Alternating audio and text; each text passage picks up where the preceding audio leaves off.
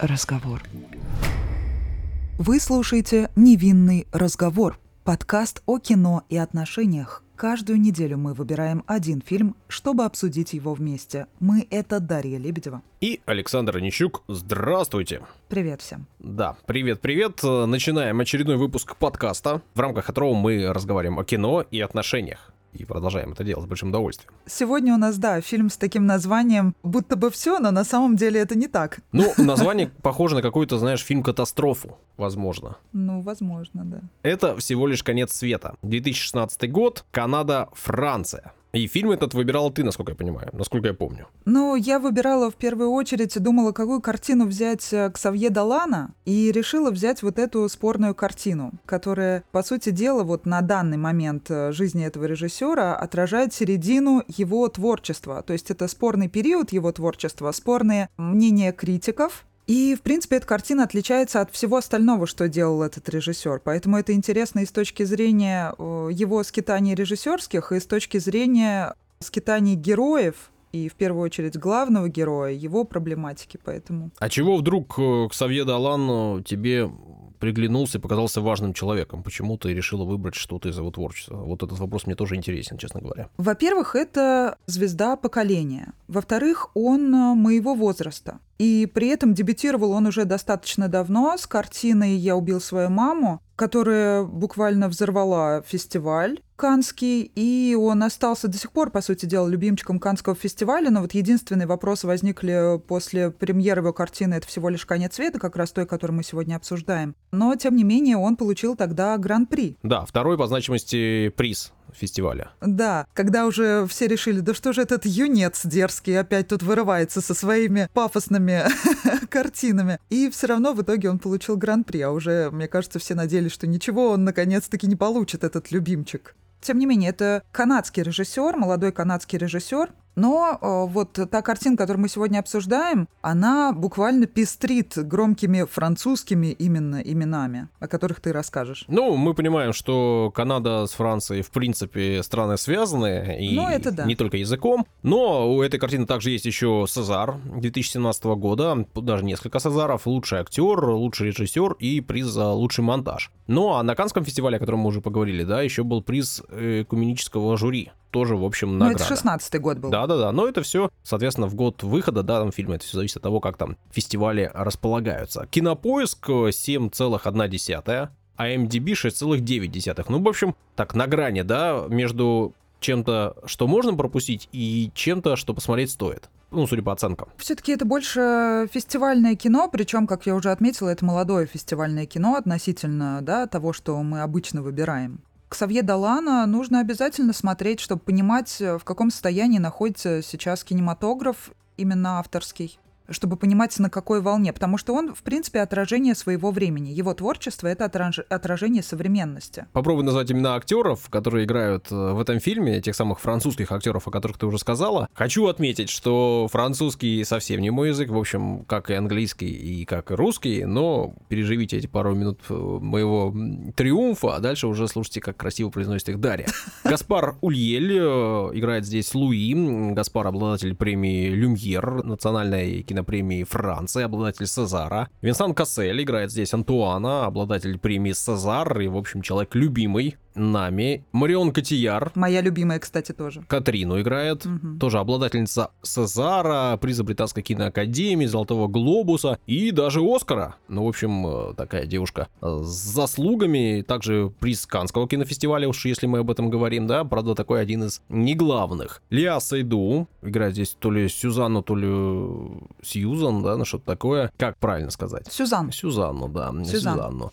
Тоже твоя любимая актриса, да, насколько я понимаю? Лиа я Сейду очень я ее люблю, конечно. Тоже, да. значит, обладательница золотой пальмой ветви Канского кинофестиваля. Ну и э, еще одна актриса, Натали Бай, она играет здесь маму всех персонажей, обладательница нескольких Цезаров и приза Венецианского кинофестиваля в частности. Вот актерский состав, вот режиссерский состав, о котором мы уже поговорили. Кстати, хотела у тебя спросить, Гаспар Ульель тебе по каким до этого картинам знаком? Ты с ним уже видел что-то? Я, по-моему, видел с ним рекламу, честно говоря, и, наверное, на этом все. Вот. Он же такая модель, насколько я понимаю. Такая модель. Он такая модель. Ну да, то ли, то ли Шанель, то ли что-то такое. Вот э, в рекламе вроде бы его видел. Все верно. Он является лицом э, дома Шанель, между прочим. И, кстати говоря, режиссером рекламной акции Шанель и в том числе вот э, в котором снимался Гаспар, является Мартин Скорсезе. Такая отсылка к нашему с тобой предыдущему выпуску. Он снимал клип в Нью-Йорке целую неделю вместе с ним. И да, вот ни в одной рекламе Шанель снялся Гаспар. Помимо этого, он родился в семье стилистов. Ты представляешь, то есть прям вот настолько это такое опять клишированное что-то французское, но при этом такое милое и интересное. Человек, родившийся в семье стилистов. Он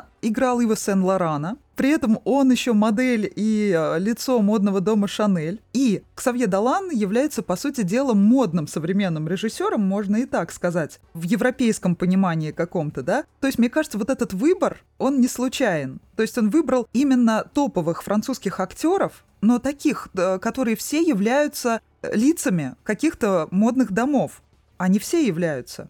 И Леа, и Марион Котияр, и даже Винсан Кассель. Ну, в общем, одни красавцы в фильме. Это очень интересный момент, да, кстати, вот хочу обратить на это внимание. И, кстати говоря, клипы, которые являются рекламной акцией э, ароматов, а это, по сути дела, отдельный вид искусства. Их все снимают обычно известные режиссеры. Вот э, Мартин Скорсезе тому подтверждение. Ну что же, поговорили о ароматах даже, вот так вот неожиданно. Давай и о напитке поговорим, которые ты выбирала для просмотра этого фильма. Ты делал что-то не случайно. Давай подробностей нам.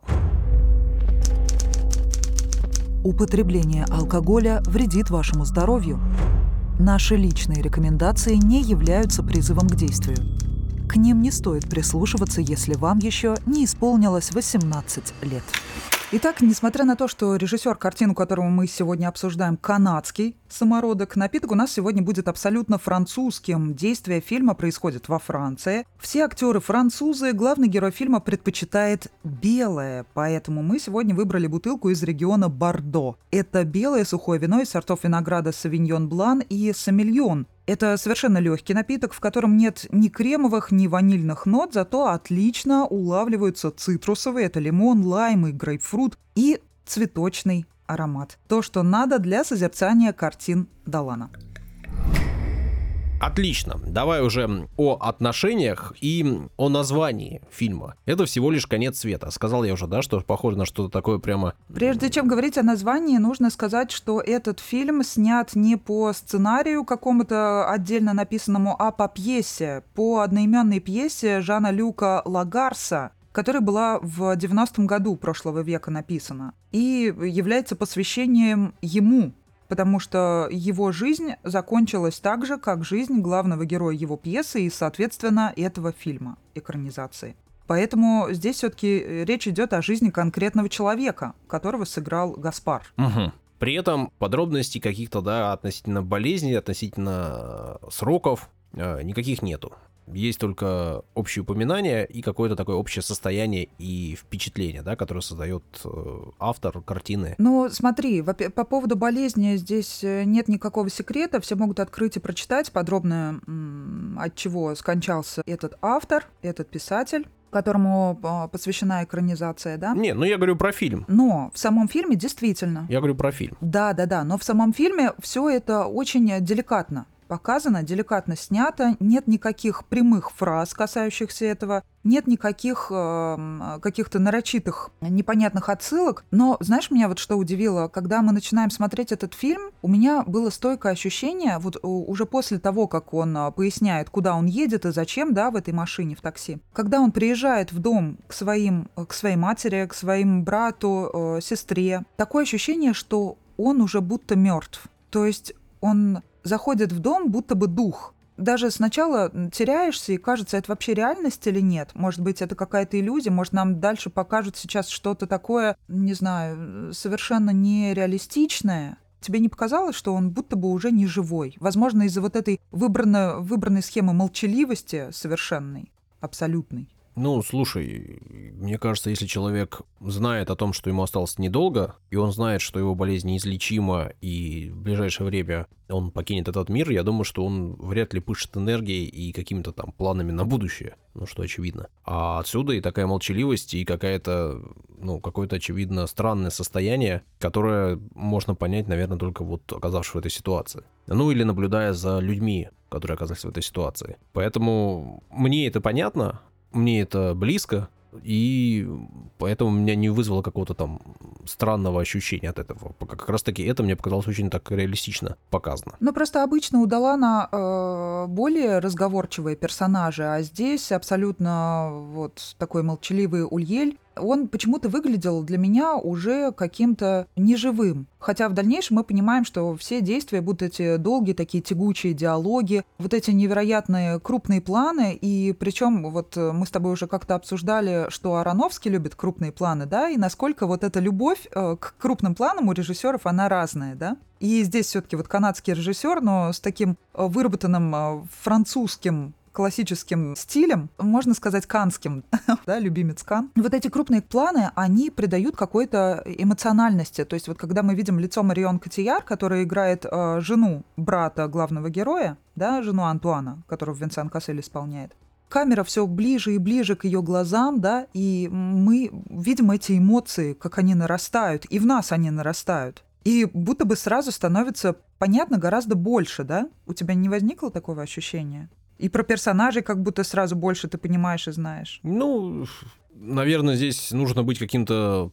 профессионалом именно то, о чем ты говоришь, наверное, касается кинематографа и каких-то деталей э, языка кинематографа. Да нет, я про эмоциональную составляющую именно говорю. То есть нам же сначала вообще непонятно, кто она, а здесь мы сразу видим по ее глазам, что она чувствует, что она все понимает. Она же одна из тех персонажей, как раз, которая понимала все с самого начала, в отличие от всех остальных. Тебе так не показалось? Ну, почти с самого начала. Да. И это как показано, что она вроде бы это понимает. С другой стороны, их э, разговоры напрямую к этому не выводят, и все какие-то недомолвки, и все какая-то такая игра. При этом, когда ты говоришь о эмоциональной составляющей, мне очень, э, ну, первая минута, опять же, тяжело давалась картина с точки зрения, что очень эмоциональные все, кроме главного героя. И их эмоциональность, она такая яркая, э, красочная, наверное, присущая таким южным народам, да, какой-нибудь там Испании, может быть, видимо, и Франции тоже. Я не очень хорошо это знаю. Но совсем не присуща нам, людям северным. А, кстати, вот ты говорил про эмоциональность героев. Здесь тоже очень э, видна отсылка, влияние Альмадовара. Скорее всего, Ксавье Далан очень любит э, творчество и фильмы этого режиссера. Вот эти вот какие-то ностальгические отсылки, как я уже сказала, пьеса была в 90-м году написана, да, и вот этот фильм, он вроде как современный, но все равно Далан никогда не злоупотребляет вот этими гаджетами, да, нам это не показано. Хотя мы понимаем, что люди наши современники. Но никакой там вот этой техники, которая выдает наше время, ее там нет все заняты какими-то своими именно человеческими чисто делами, да, они едят, пьют вино, смотрят в окно, ну, единственное, что на автомобиле передвигаются, да, смотрят какие-то открытки. Героиня Леа Сейду бесконечно курит постоянно потому что, видимо, не знает, что сказать, но эмоционально все чувствует. Очень много курит. Да, слишком много. Но это такой образ. Копается в каких-то вещах, сидит вот в этой комнате. Очень много вот этих каких-то, когда человек там касается предмета и вспоминает что-то. Вот здесь есть такое, вот это что-то очень ностальгическое. И даже те песни, которые, например, мной лично не были любимы, хотя мы с э, Даланом одного возраста, вот это вот э, Драга Стадентей, да, эту песню я никогда не любила. Но почему-то именно в этом фильме она играет так, что вызывает ностальгические чувства. Это удивительно. То есть она очень уместно там использована. Он подбирает и музыка Моби там, да, то есть все очень известные композиции. Он их как-то вставляет так, что это срабатывает. Музыка работает, как говорится. Музыка в кино должна работать, вот у него она работает правильно. И он же сам, насколько я помню, Ксавье Далан э, пишет музыку. Он очень музыкальный человек. Он, кстати, клип э, на песню Hello Адель снимал. То есть он такой около музыкальный очень человек. Поэтому здесь тоже это очень важную роль играет. Для меня, как я уже упоминала, это когда-то, в принципе, это является первичным, скорее даже, музыкальная составляющая в кинематографе. Поэтому это, наверное, и меня и манит в Далане. Ну и цвета, конечно, кино. Его музыкальность? Ну, в том числе, конечно, а как без этого? Понимаю. При этом в фильме, ты правильно говоришь, есть музыка и есть разговоры, да, и есть крупные планы. И практически нету какого-то действия. И как раз-таки оно здесь и не предполагается, да, потому что здесь показан один единственный ужин, и у них у фильма есть заголовок, слоган. Это был бы прекрасный семейный ужин, если бы он не был последним. Но он последний, и об этом весь фильм. При этом я бы сказал, что этот фильм, вот о чем он, если вот давай сначала с вопроса начну, о чем этот фильм по-твоему, если коротко? Ну, во-первых, э, он об отношениях в семье в первую очередь. Потому что мы понимаем, что человек, который возвращается из крупного города обратно в маленький к себе на родину, да, он когда-то оттуда уехал. А уезжают люди обычно не только за исполнением мечты, за реализацией амбиций, но, возможно, уезжают и от каких-то неудобных отношений. Но в данном случае, зная режиссера, да, и о том, как он относится к отношению мать-сын,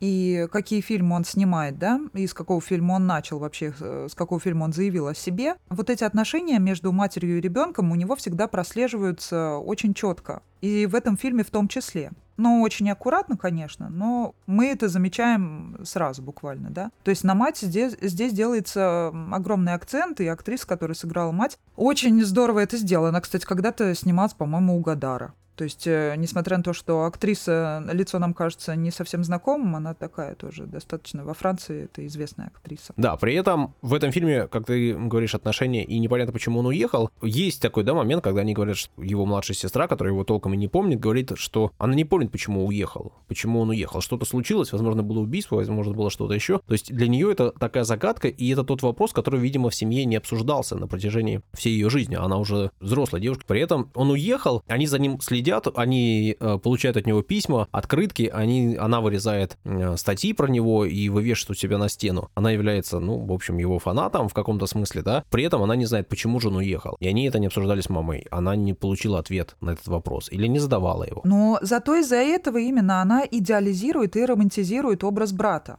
То есть она не знает его минусов, да, и, по сути дела, и плюсов-то она не знает. Она знает только о том, что он талантлив, и о том, что ему удалось реализоваться в мегаполисе. Ну да. И, видимо, для нее это важно. Ну, наверное. Потому что она будто бы тянется за ним, но только именно эмоционально. То есть мы не видим, что эта девушка что-то сама, значит, делает. Потому что, ну, возможно, она учится там или еще что-то. Мы не знаем об этом ничего. Мы знаем только, что она достаточно эмоциональна, что она очень сильно переживает эту ситуацию. И мы видим брата Антуана, которого играет э, Винсан Кассель, который такой простой работяга, да, где он работает на заводе, по-моему, он работает, да, по фильму. Ну, вроде да. Что он женат, да, что у него такая чувствительная жена, которая все понимает, а он такой эмоциональный, сразу вот э, в нем вот это вот какая-то простота уличная как э, вот Кассель иногда играет, да, каких-то утонченных людей, а иногда он играет свою вторую сторону вот этого уличного простака такого, который сразу кулаками решает вопросы. Вот эта сторона его представлена в картине Далана. И он тоже, по сути дела, все понимает. И видно, что он любит брата, и в нем борются вот два вот этих ощущения, потому что он такой э, типичный э, гетеросексуальный самец здесь, да, а его брат это э, утонченный, такая чувственная натура, который абсолютно не похож на него. Им сложно найти общий язык. При этом вот эта какая-то кровная любовь, такая чистая, да, безусловная.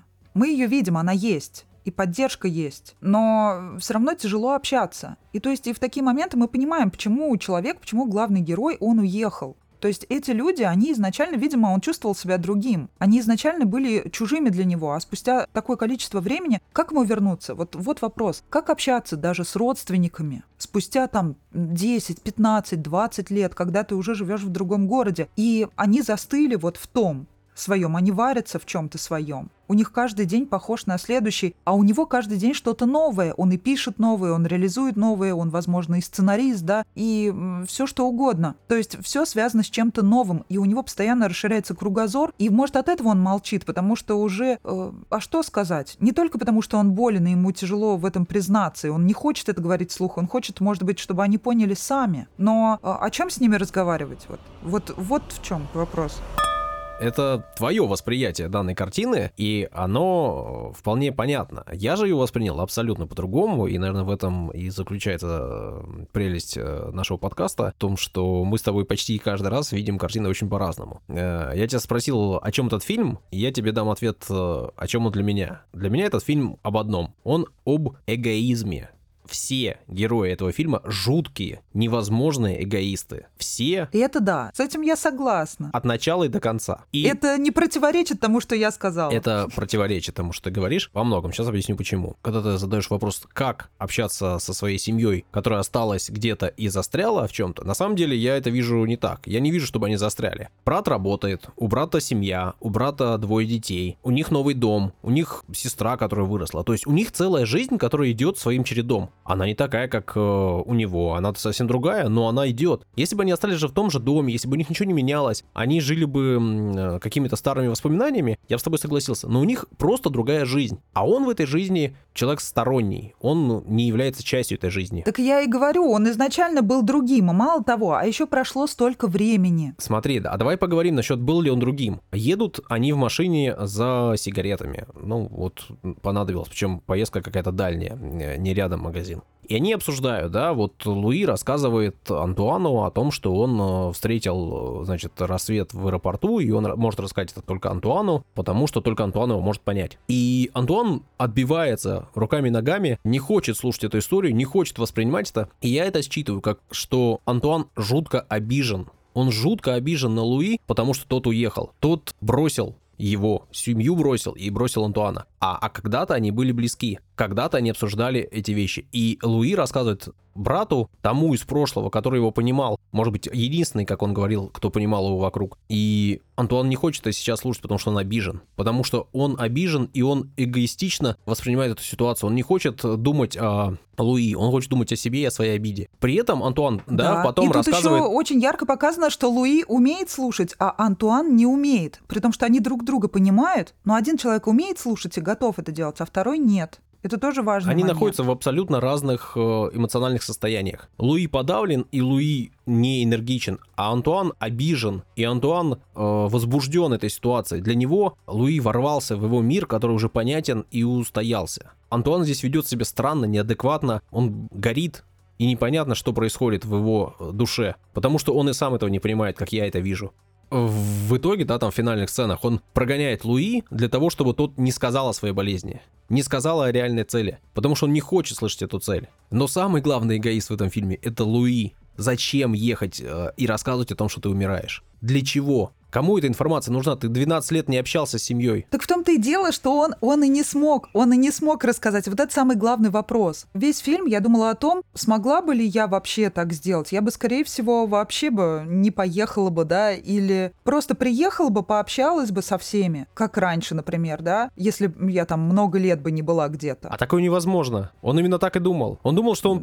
Ну, он, видишь, он не приезжал прям очень много лет. Да, он думал, что он приедет и будет все как раньше, не знаю, как-то. Как-то он себе это придумал. Но это же невозможно, он 12 лет не появлялся. Он 12 лет был не частью этого, этой семьи. За это время, я так, ну, там не сказано когда, но умер отец, да, они пережили эту ситуацию абсолютно там как-то, они перестроили все, что есть, они переехали в другой дом, из которого они хотели переехать, да, и для них это было серьезное событие, и сложное событие, да, они там 20 лет они сказали, что хотели выбраться из того места. А он зачем-то туда едет. Для чего? Для того, чтобы рассказать, что он умирает? Ну, прекрасно. А они бы могли узнать это из газет. Им бы не стало легче или не стало тяжелее, потому что его появление ничего в их жизни не меняет, тем более разовое. Тем более вот он сейчас приехал и сказал, что я умираю и уехал умирать куда-то туда. Он же не переезжает сюда жить, он же не переезжает вот к ним. в этом как раз, Саша, открывается вся вот эта пафосность и э, легкая такая эгоистичность самого да режиссера. легкая эгоистичность, ужасная эгоистичность. Все персонажи ну, возможно, здесь эгоисты. Но в твоем я не знаю, понимании как, ужасно. Я не знаю, как режиссер. Так все, все работы этого режиссера пропитаны вот э, тем, о чем ты сейчас говоришь. Посмотри побольше его фильмов. Да я. И для тебя это сразу перестанет быть таким открытием. Поэтому, ну, я это восприняла спокойно. Это да его нет, почерк. ну почему здесь открытие? Я не об этом говорю. Я каждый фильм, я за то, чтобы рассматривать с нуля. И не рассматривать через призму всего остального. Каждый фильм — это отдельная история про отдельных людей для меня. Я Ну, стараюсь его так смотреть. Стараюсь э, не изучать изучать, э, и даже если я знаю там историю этого режиссера, стараюсь туда не заглядывать. Я смотрю на конкретных персонажей для того, чтобы обсуждать конкретные персонажи. И я вижу жутких, жутких, жутких людей. Мать, которая не хочет слышать ничего о своем сыне. Она не хочет никаких плохих подробностей. Она чувствует, что вряд ли он приехал просто так. Но она говорит, этот день должен быть прекрасным, он закончится прекрасно, и вот все вот так должно быть. Ужасно.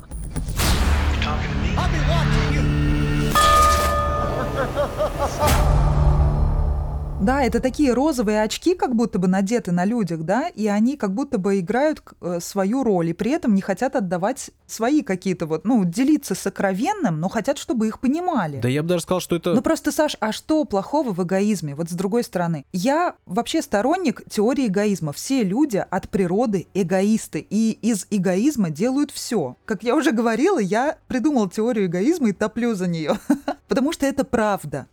И зачем врать себе и окружающим? Все эгоисты. Все любят в первую очередь только себя. И по-другому вообще не бывает. Я не думаю, что на них одеты розовые очки. Я на думаю, матери, что на они... матери. То есть она Да на пытается всех, так. на всех. Я не думаю, что это розовые очки. Я думаю, что это просто такая защитная броня, непробиваемая. И они не хотят слышать друг друга. Они не то, что даже не хотят слышать друг друга, они не хотят, чтобы другие обижали их, или другие влезли в их мир, который уже устоялся, чтобы другие что-то в нем изменили, потому что это потом разобьет их и заставит э, долгое время восстанавливаться. Это даже не розовые очки, что они смотрят на этот мир хорошо, они просто не хотят видеть ничего плохого, и они об этом говорят. Не нужно мне ничего, я хочу только хорошее. Персонаж э, Лея Сейду, Сюзанна, да, Сюзан. она вообще не видит этого человека, не знает этого человека и начинает что-то ему предъявлять э, в первый же час общения. Какие-то претензии ему предъявляет в большом количестве. И она абсолютно не пытается узнать этого человека. Ей это не нужно. Ей нужно рассказать о себе и потребовать какое-то внимание к себе. Ну, Я говорю, они просто не умеют слушать. То есть человек просто ждет своей очереди, чтобы сказать. Там действительно это есть. Фильм, снятый по пьесе, и, по сути дела, да, разыграно вот э, просто, будто бы люди говорят по ролям, каждый сам за себя, и нет никакой, нам показывают семью, а они все разобщены абсолютно, да, будто бы нет никакого единения. Они пытаются это сделать, они садятся вместе есть, но мы понимаем, что в этом нет никакой необходимости. То есть они спокойно могли бы поесть каждый в своей комнате, грубо говоря, да? Ну, то есть они не нуждаются в друг друге, будто бы, а на самом деле-то нужны. Опять же, я не знаю, вот, ну, мне кажется, это вопрос восприятия. Я не думаю, что в этой семье есть большие проблемы, потому что у них просто какой-то устоявшийся склад э, характеров и общения между этими характерами. Мама общается с дочкой, да, у мамы есть претензии к дочке, у дочки есть претензии к маме, они живут вместе, но они при этом ходят там на, там, на что, на фитнес, на аэробику, они танцуют вместе. Это значит, что в принципе у них не ужасные отношения. Они ездят куда-то, она, его, она ее возит. Ей не нравится, да, что она возит маму, но она ее возит. То есть, в принципе, у них есть какие-то устоявшиеся отношения. У них появляются периодически, насколько я понимаю, Антуан с Катриной, да, в доме. Они вместе там какое-то время проводят. У них странные, да, взаимоотношения старшего брата с э, младшей сестрой, но они есть. Они устоявшиеся, они существующие какие-то. Хорошие или плохие, это ведь оценка тоже такая э, наша со стороны, но они есть. А вот с Луи у них нет отношений. И появление здесь Луи ломает всю механику. Он пятая нога у собаки. Он здесь не нужен абсолютно. Его появление здесь не нужно. Пишешь открытки по два слова и пиши, если ты выбрал э, когда-то уехать для себя вариант. И они об этом говорят, и ведь это обида. Мама говорит, что он всегда выбирает только то, что нужно ему, и только важно ему. И Луи с этим не спорит. Видимо, так и было. Видимо, он не очень хороший человек, который выбирает только то, что важно для него. И когда-то он выбрал уехать, обидев Антуана. Когда-то он выбрал уехать настолько, чтобы не приехать на свадьбу у старшего брата. Не, не знает ничего о детях старшего брата, кроме имен. Не приехал на рождение, не приехал ни раз пообщаться за 12 лет. Он даже свою сестру не знает и не видел ее. Он сделал выбор покинуть это э, место. И приехал сюда только рассказать им, что он умирает, не знаю для чего, для того, чтобы получить поддержку, для того, чтобы получить какие-то слова приятные. Ужасно. Как я понимаю, Антуана обидела именно безразличие брата, который взял и уехал. Несмотря на то, что у них были хорошие отношения, как говорит сам Луи, и у них было взаимопонимание. Он взял и уехал, он его бросил, он э, исключил его из своей жизни. И Антуана именно это, как я вижу, обижает. И он об этом говорит и впрямую в машине, и на протяжении всего фильма он об этом говорит. А потом, не вполне понятно, сказал ему Луи в машине о том, что он умирает, или не сказал. Почему вдруг он его решил выпроводить вот так? Или он сам догадался о чем-то таком? Или ему Катрина намекнула, которая сама догадалась? Не, ну вот, кстати, героиня Марион Котияр, Катрина, она ведет себя, э, наверное, в понимании большинства людей как идеальная жена. То есть она, по сути, там сторонний персонаж, да, она к их семье имеет отношение именно только как э, супруга, и она ведет себя достаточно скромно. Но она прямое имеет отношение. Нет, ну правильно, я имею в виду, что они все остальные кровные родственники, да, и она живет вместе с ними, и поэтому она будто бы чувствует, что она не должна лезть в их отношения. Я вот о чем говорю. То есть она не, ну, ведет себя максимально интеллигентно, не в какие скандалы она не влезает. При этом чувствует все. Она не занимает позиции, но при этом поддерживает мужа. Если вдруг э, Луи пытается его обвинить в чем-то, она сразу же встает на сторону Но она его мужа. больше успокаивает. Ну да, но при этом она действует, действует красиво. Чем поддерживает. Она как бы к Луи тоже относится с симпатией. Мы это тоже видим. Я не уверен, что то, о чем я говорю, это то, что закладывал в эту картину автор. Но это и прекрасно. И, в принципе, да, взаимоотношения, они показаны в таком разрезе, да, в такой момент, когда самих взаимоотношений, по сути, нету. Есть просто какие-то выплески эмоций, накопившиеся за какое-то время, и только со стороны тех, кто остался в этом небольшом городке. А у Луи ничего нету. При этом он разговаривает с кем-то по телефону, непонятно с кем, да, там не уточняется. Ну, по работе, видимо. Он смотрит на часы, он собирается уезжать. У него него он изначально приехал, не собираясь оставаться здесь на ночь. Это в самом начале фильма говорится. То есть его приезд сюда — это какая-то странная штука, которая мне непонятна. И из-за этого все остальное его поведение. Нет, это не странная штука. Он приехал почувствовать себя... Он хотел закольцевать историю. Вот так я скажу тебе. Он хотел почувствовать то, что он чувствовал когда-то. Он прикасается к вещам и вспоминает свою первую любовь. И, кстати, вот эти отдаленные и такие скупые холодные отношения с матерью, возможно, это даже залог ее принятия, его каких-то, возможно, иных, на ее взгляд, отношений да, потому что мы видим Давай говорить открыто. Почему ты Луи? так избегаешь этой темы? Его сексуальность. Я, например, вообще э, не считаю нормальным, когда молодой человек, сколько ему лет, 15-16, употребляет кокаин, курит траву дома и занимается с кем-то любовью, неважно, с мужчиной или женщиной. Ну, мне кажется, это немножко странно, мягко говоря. И это то, что стоит порицать употребления наркотиков. Ну, мне вот этот момент, э, где он касается вот этого матраса, и э, сразу же у него такие флешбеки, воспоминания, такое все клиповое, да, такое долановское. Это все очень красиво, и он красиво свою первую любовь показывает вот этого э, длинноволосого юношу. Что красивого? Ну, это... Что красивого? Не, не в юноше, который убегает там и э, целует его там через окно и показывает ему жест вполне понятный. Не в этом, это как бы красиво. А что красиво в том, что они употребляют наркотики вместе у него дома. Я говорю о другом, я говорю про образ, Саш. Все я воспоминание занимает э, там минуту. 30 секунд из этой минуты, ну, я условно говорю, это наркотики. То есть он вспоминает свое классное детство и свою классную юность, и для него одно из ярчайших воспоминаний это наркотики. Что он за человек? Я, я это не так восприняла. Я это на вторую полку Именно, убрала. я про... это понимаю. Ты это восприняла как романтику. Какая красота, красивый мальчик, вылез через окно с утра. Ну да, прикольно вылез. Наверное, в этом не было бы ничего плохого, если бы они не накачались перед этим. А потом он свалил, как скотина, оставив без информации маму, брата, сестру. Просто куда-то свалил. Шлет какие-то открытки. Я причем даже не знаю, шлет ли он их или шлет их кто-то там за него. Потому что непонятно. Э, это не раскрыто. Я вообще почему-то в какой-то момент подумал, что что это мама шлет открытки всем. Но потом вроде бы нет, об этом ничего не сказано. Но в целом какие-то там пару слов. Саш, я тебе говорю про чувственную составляющую. В том-то и дело. Он разговаривает со своим братом в машине и узнает, что как раз его первая любовь умерла. А, он говорит это уже после того, как они приехали. Они да? вышли из машины, и брат ему об этом говорит. А, кстати, ты знаешь. Но при этом я, опять же, это считываю как то, что Антуан, во-первых, об этом помнит, кто был его первой любовь. Во-вторых, они, видимо, это обсуждали. Видимо, он был в курсе. То есть это не было каким-то секретом для Антуана. Как раз-таки для меня это очередное доказательство того, что Антуан был близким ему человеком. И тут Антуан, ну, поступает не очень да красиво. Этом дело. Тут все очень по-европейски. Я о том и говорю, что они будто бы держатся все на какой-то дистанции, но они все нуждаются в друг друге при этом эгоизме, о котором ты говоришь, но они близки, и они не порицают друг друга за различного рода какие-то, не знаю, у всех же свои недостатки есть. Ну, нет. Антуан вспыльчивый. Этот э, главный герой, наоборот, слишком какой-то чувствительный, из-за этого он там перепробовал разного рода сексуальные отношения со всеми подряд. И они не порицают друг друга, и в том числе мама Нет, не причем, порицает. причем здесь, стой, стой,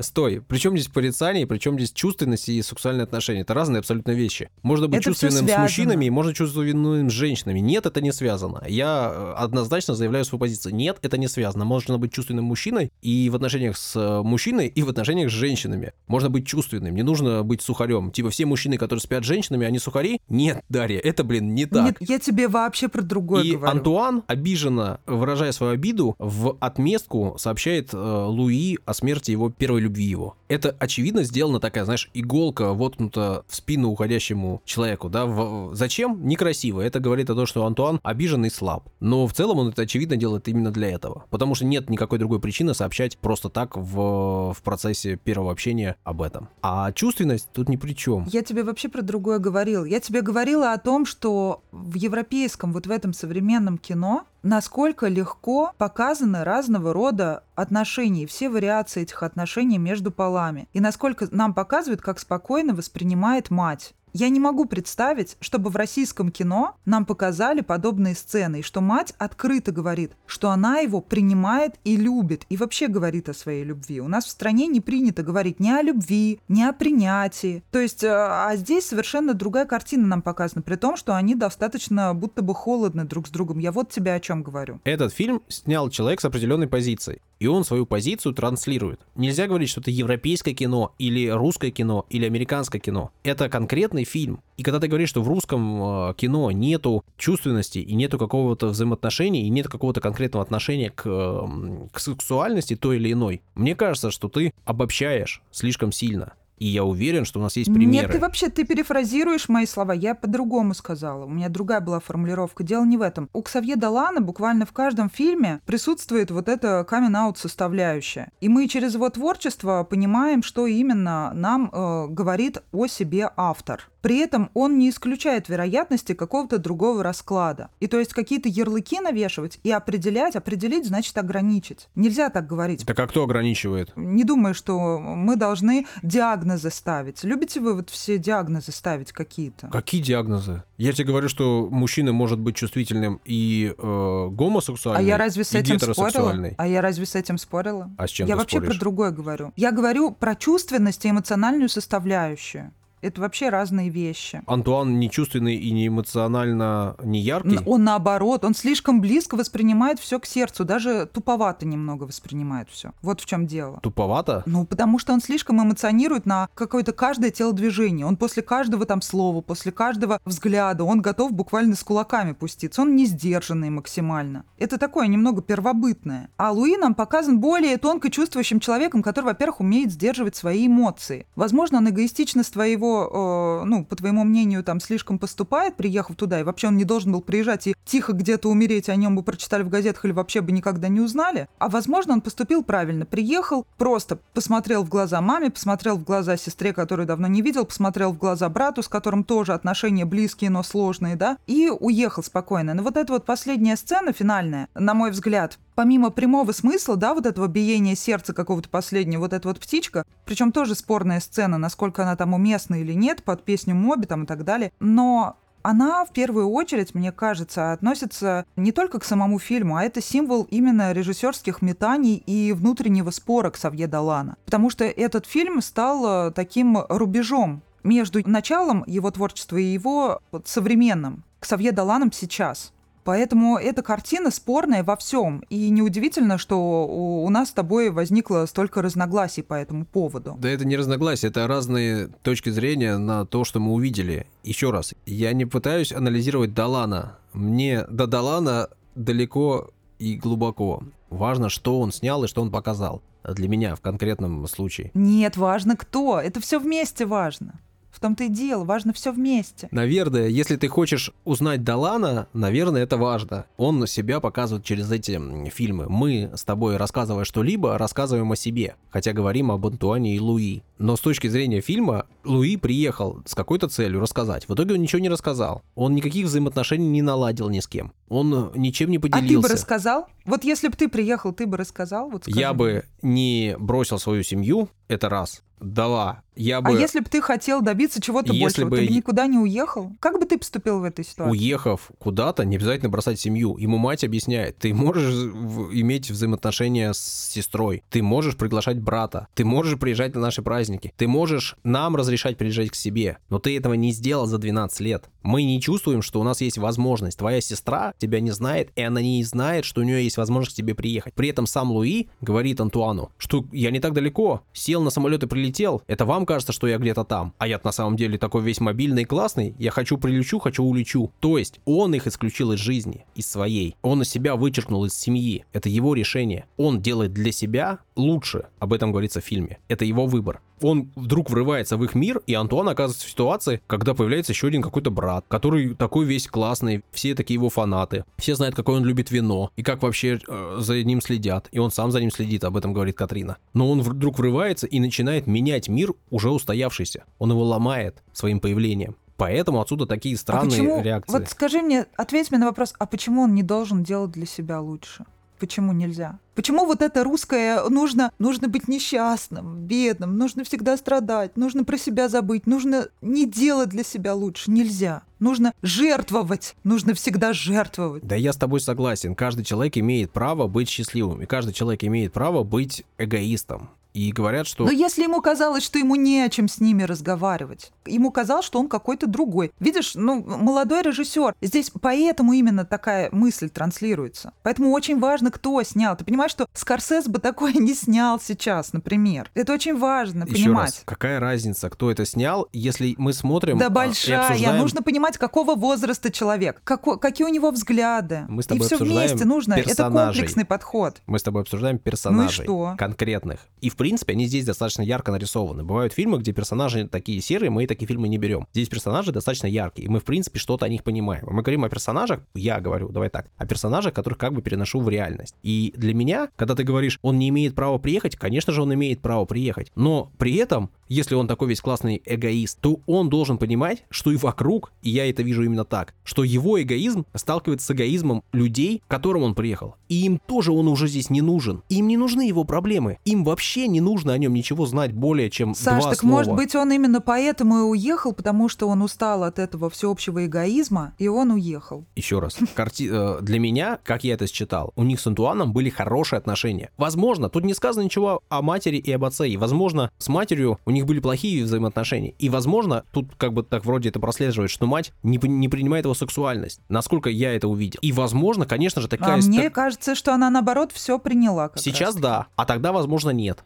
Была какая-то причина, почему он уехал. Что-то ему мешало быть в этой семье. И я понимаю, что человек имеет право уехать туда, где он будет счастлив. Он имеет на это право, это его выбор. Нет проблем, у меня нет к этому пр- претензий. Но если ты себя вычеркнул, то вписать себя уже обратно не получится. Твое место занято. Так он и не собирался вписывать себя. как не обратно. собирался? А для Он чего просто он приехал? приехал вспомнить о себе, том молодом, Ну и уехал. и уехать. Ну и все. Да, он что хотел, он сделал. Да нет, он ехал за чем-то, чего он не получил, очевидно. Он не сказал, о чем хотел сказать. Так он сказал все глазами, все все поняли. Зачем обязательно произносить слух? Зачем вообще много слов говорить лишних? Никто не захотел услышать его. Никому его глаза не нужны. Они все его, как я тебе говорю, они все оказались такими же эгоистами, как и он. Они все его оттолкнули. Ни мать, ни сестра, ни брат не захотели услышать его признание. Они не захотели слушать его о проблемах. А он смотрел на часы в это время. Ну, Ну, как значит, бы... ты правильно делал. Жара у нас сегодня с тобой получилась, да? Ну, фильм такой неоднозначный, видишь, как, как оказалось, да, по нашему с тобой восприятию. И мы с тобой много спорили, и, наверное, не пришли к никакому общему знаменателю. В общем, это и круто. А мы потому что к нему и не надо приходить. Действительно, Наверное. нужно просто друг друга внимательно выслушать и понять, и простить, Саш. Да, мне кажется, слушали мы недостаточно внимательно друг друг другу, по крайней мере, э, меня ты обвиняешь в том, что я тебя не услышал. Но я обязательно переслушаю и постараюсь понять все, что ты говорила. И если я услышу что-нибудь, э, с чем я не согласен, я тебе в комментариях напишу в нашей группе ВКонтакте о том, с чем я не согласен еще раз, если вдруг я чего-то не так понял. Или согласен, наоборот. А я тебе обязательно, Саш, отвечу. И вы пишите обязательно свои комментарии, с чем вы не согласны. Возможно, вы увидели совершенно все иначе. Предлагайте нам другие фильмы, такие же спорные к обсуждению. Не забудьте ставить лайки, делиться нашим подкастом с друзьями и, конечно, присоединяйтесь к нашему невинному разговору на следующей неделе. Пока-пока. До свидания. Пока-пока. Been смешно.